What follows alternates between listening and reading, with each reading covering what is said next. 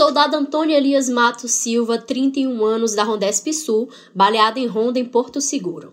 Tenente Matheus Greck de Carvalho Marinho, 35 anos, da Rondesp Atlântico, alvejado durante confronto no bairro Cosme de Farias, em Salvador. Joanilson da Silva Amorim, atingido por policiais civis em Petrolina, Pernambuco, em um dia de folga. O que é o fato é que o Brasil se tornou um dos maiores consumidores de drogas do mundo. E a droga financia 80% dos homicídios do Brasil, direta ou indiretamente. É uma máquina de fazer dinheiro. Dinheiro que financia e corrompe pessoas, corrói instituições. As mortes em sequência de três policiais militares da tropa baiana reacendeu nessa semana as discussões em torno do agravamento daquela que é uma das consequências mais deletérias dos problemas da segurança pública no Brasil. Por isso, o episódio 95 do terceiro turno pauta a escalada de vitimização policial, assim como os elementos sociais que se entrelaçam, permitindo a puxada para cima dos dados estatísticos. Começa agora o terceiro turno. Um bate-papo sobre a política da Bahia e do Brasil.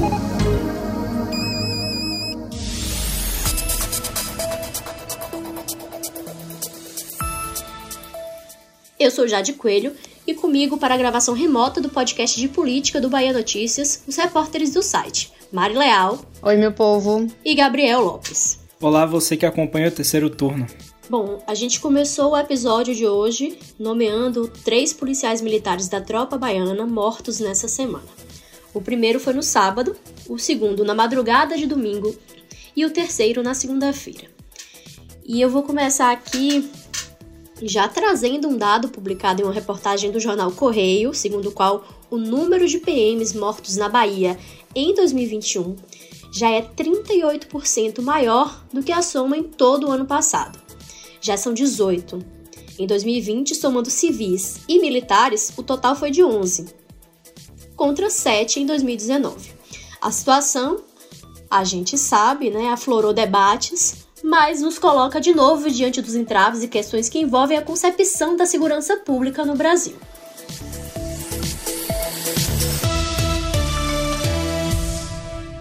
Exatamente, Jade. E para a gente introduzir esse aspecto aqui do nosso tema de hoje, eu vou trazer alguns dados do Anuário Brasileiro de Segurança Pública de 2021, que foi publicado e divulgado agora em julho pelo Fórum de Segurança Pública. Então, quando estabelece esse recorte da vitimização policial, o levantamento aponta que em 2020 a Covid-19 foi a grande vilã dessas ocorrências, tendo sido aí 472 óbitos em decorrência da doença. No entanto, as mortes de policiais civis e militares em decorrência de crimes violentos letais intencionais em serviço ou fora de serviço aumentaram 12,8% em relação ao ano anterior, ou seja, em relação a 2019. Então, foram 194 vítimas desses crimes violentos intencionais em todo o Brasil, ante 172 em 2019. E deste total relativo a 2020, 131 foram mortos em folga e 51 em serviço. As vítimas, em 98,4% dos casos, eram do sexo masculino, o que nos prova aí e nos mostra que é, essa ideia de escalada que a gente já trouxe aqui no início do episódio e outra coisa é que, como esse contexto da profissão está diretamente relacionado a essa causa da morte. E para compreender um pouco mais de todo esse processo, desse contexto, eh, nós conversamos com o Ismar Nascimento Júnior. Ele é professor universitário aqui em Salvador, é também advogado e doutorando da UNB.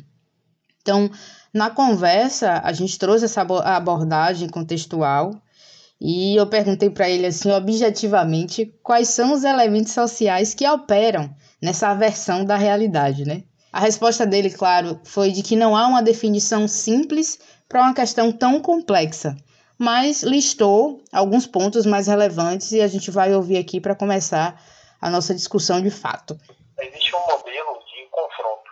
Né? O modelo de segurança pública no Brasil ele é baseado no confronto. Esse é o primeiro ponto. É, o segundo ponto é que as duas últimas mortes é, envolvendo policiais militares, uma aqui Salvador e outra em Petrolina, elas ocorreram no contexto do combate ao narcotráfico, também conhecido como guerra às drogas. Então, a guerra às drogas, da forma como ela é estruturada no Brasil, ela tem um custo humano muito alto. Então, muitos policiais morrem em serviço e muitos civis também morrem, envolvidos ou não com o tráfico. Então, esse é o primeiro ponto. É, o segundo ponto, é, apontado por um professor, o professor Felipe Freitas, é justamente o problema da circulação de armas no Brasil. Então, é, o crime organizado, é preciso que se diga, o crime organizado se organizou a partir dos presídios. É, o, que é, o que é um dado muito curioso se nós pensarmos que o sistema prisional ele possui como função, a princípio, a ressocialização dos, dos detentos, dos apenados. Quando, na verdade, no Brasil, é, é, é senso comum né, que os presídios eles são as grandes escolas do crime de onde se estrutura, se estrutura o crime organizado. Então, primeiro é preciso situar, muitas vezes, a morte dos policiais no confronto com o crime organizado. Então, nós temos esse dado aí, crime organizado. Pois é, Mari, como a gente pôde ouvir agora aí a fala do Ismar, ele fala de morte dos dois lados, né? E eu queria aqui acrescentar no nosso debate alguns dados que são relativos à letalidade policial, que são as mortes em decorrência da ação policial. De acordo com o anuário que você também já citou no início desse programa, foram 6.416 no Brasil em 2020. Esse número representa um acréscimo de 0,3%. Já que na Bahia, a letalidade policial, em serviço ou não, vitimou 1.137 pessoas em 2020. Em 2019, o número foi 773. Outro ponto que o SMAR destaca é, que é importante a gente citar aqui foi o aumento do número de armas em circulação no Brasil. Outras pesquisas também apontam para essa questão, inclusive o aumento de apreensões. Só a título de representação dessa tendência, é, vou trazer mais alguns dados aqui para o nosso caldeirão. Em 2020, foi observado um crescimento de 108,4% na autorização de importação de armas longas, 1.279.491 é o número de registros de armas de fogo ativos junto à Polícia Federal. Esse número representa 100,6% de aumento em relação a 2017. E o especialista também falou para a gente né, é, sobre uma perspectiva histórica sobre esse contexto. Vamos ouvir um pouquinho. Na década de 70, mais especificamente em 71, é quando o então presidente Richard Nixon, dos Estados Unidos, ele declara o uso de drogas ilegais como inimigo público número um né, da nação. E a partir daí surge uma, uma política de combate belicista a, um, a uma questão né, que, que, na verdade, acompanha a humanidade desde o início e que a guerra às drogas ela vem fazendo, né, infelizmente, muitas vítimas, tanto do lado profissionais de segurança pública, quanto em relação à população também, envolvida ou não com a atividade da mercancia de drogas. É importante consignar que o tráfico de drogas, juntamente com o tráfico de pessoas, tráfico de animais silvestres e armas, é das atividades mais rentáveis do mundo, das legais. Então, o tráfico de drogas ele não sobrevive sem o tráfico de armas, também a lavagem de dinheiro e, em muitos casos, a corrupção também de agentes públicos. Então é uma questão bastante complexa. E o Ismar falou para a gente aqui um pouco do contexto no geral, mas eu vou tentar aqui trazer agora a nossa conversa um pouquinho mais para o local. Após essas ocorrências, o governador Rui Costa reagiu, né? E mais uma vez, como ele sempre tem trazido em questões que relacionam aí a segurança, o combate ao tráfico de drogas e outros tráficos, enfim, ele reforçou a ideia de que há a necessidade de um modelo federal nesta ação da segurança, né, nesta ação do combate ao crime organizado e afins. E aí eu vou abrir aspas aqui para o que ele trouxe logo em seguida após esses, esses, essas ocorrências. Já repeti isso dezenas de vezes. Vai a minha revolta com esse modelo criminal existente no Brasil. A lei criminal precisa mudar rapidamente. É inacreditável que a mesma pessoa seja presa uma, duas ou três vezes, muitas respondendo por crime de homicídio. E aí eu fecho aspas aqui. Essa fala foi dita pelo governador Rui Costa em uma entrevista à Rádio Metrópole. E depois, numa coletiva também, já ele trouxe outras perspectivas desse contexto, de como ele compreende esse lugar aí da segurança pública, essa relação entre o Estado e o governo federal, sempre nessa exigência de que o governo federal necessitaria estar mais presente, né? estar no centro da coordenação de todo esse processo para, enfim, se efetivar algum tipo de mudança. Então a gente vai ouvir também aqui um pouquinho mais do que ele falou nesse outro momento, nessa, nessa ação. Considero um absurdo um país que mantém na ilegalidade o comércio das drogas não ter uma estrutura de inteligência centralizada a partir do governo federal que organize e combate os grandes grupos é, de combate e distribuição de comércio de drogas. E onde, infelizmente, os lugares mais violentos acabam sendo aqueles lugares de maior disputa entre os grupos. Aqueles lugares que tem um comando centralizado, uma hierarquia centralizada, onde empresarialmente está mais estruturado o comércio das drogas, não há disputa embaixo e o número de mortes é menor. Bom, Mari, depois que Rui trouxe esse olhar de uma perspectiva nacional, a gente pode destacar também o Sistema Único de Segurança Pública, o SUSP. A proposta do sistema, que ainda está em fase de estruturação e implementação, é criar uma arquitetura uniforme para a segurança pública em âmbito nacional, a partir de ações de compartilhamento de dados, operações integradas e colaborações nas estruturas de segurança pública federal, estadual e municipal. Nesse caso, a área da segurança pública continua sendo de atribuição de estados e municípios, porém, a União fica responsável pela criação de diretrizes que serão compartilhadas em todo o país. Esse discurso costuma ser recorrente em falas do Ministério da Justiça, inclusive.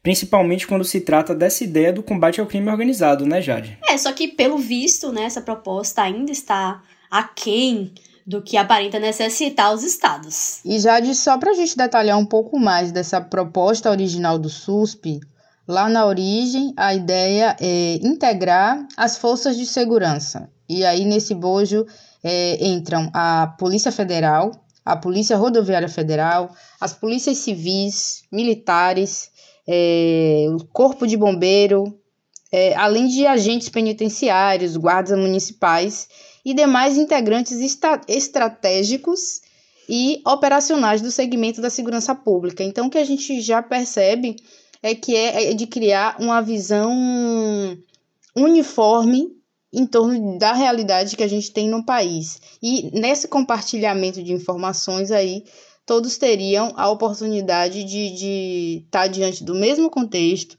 e juntos ter aí esse espaço de ações estratégicas tomadas de forma coletiva em torno de um, vou usar essa palavra, mas é, não é no sentido maniqueísta, mas enfim, em torno de um inimigo comum.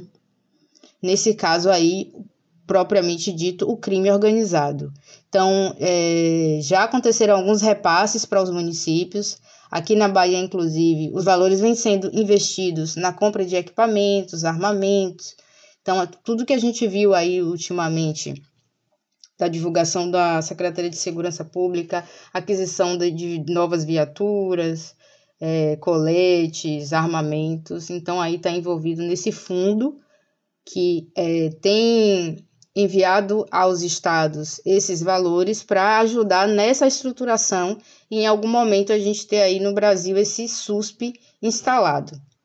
Mas, de certa forma, a gente está em todo esse contexto do que é a segurança pública, do conceito de segurança pública que se utiliza no Brasil, como Ismar falou aí no início, está muito concentrado nessa questão do confronto e não ainda numa visão de segurança pública é, mais robusta, mais completa, que traz aí para dentro do conceito questões como educação, como saúde, tudo isso que se relaciona na vida como um todo. Mas esses são mais alguns detalhes aí do SUSP. Terceiro turno.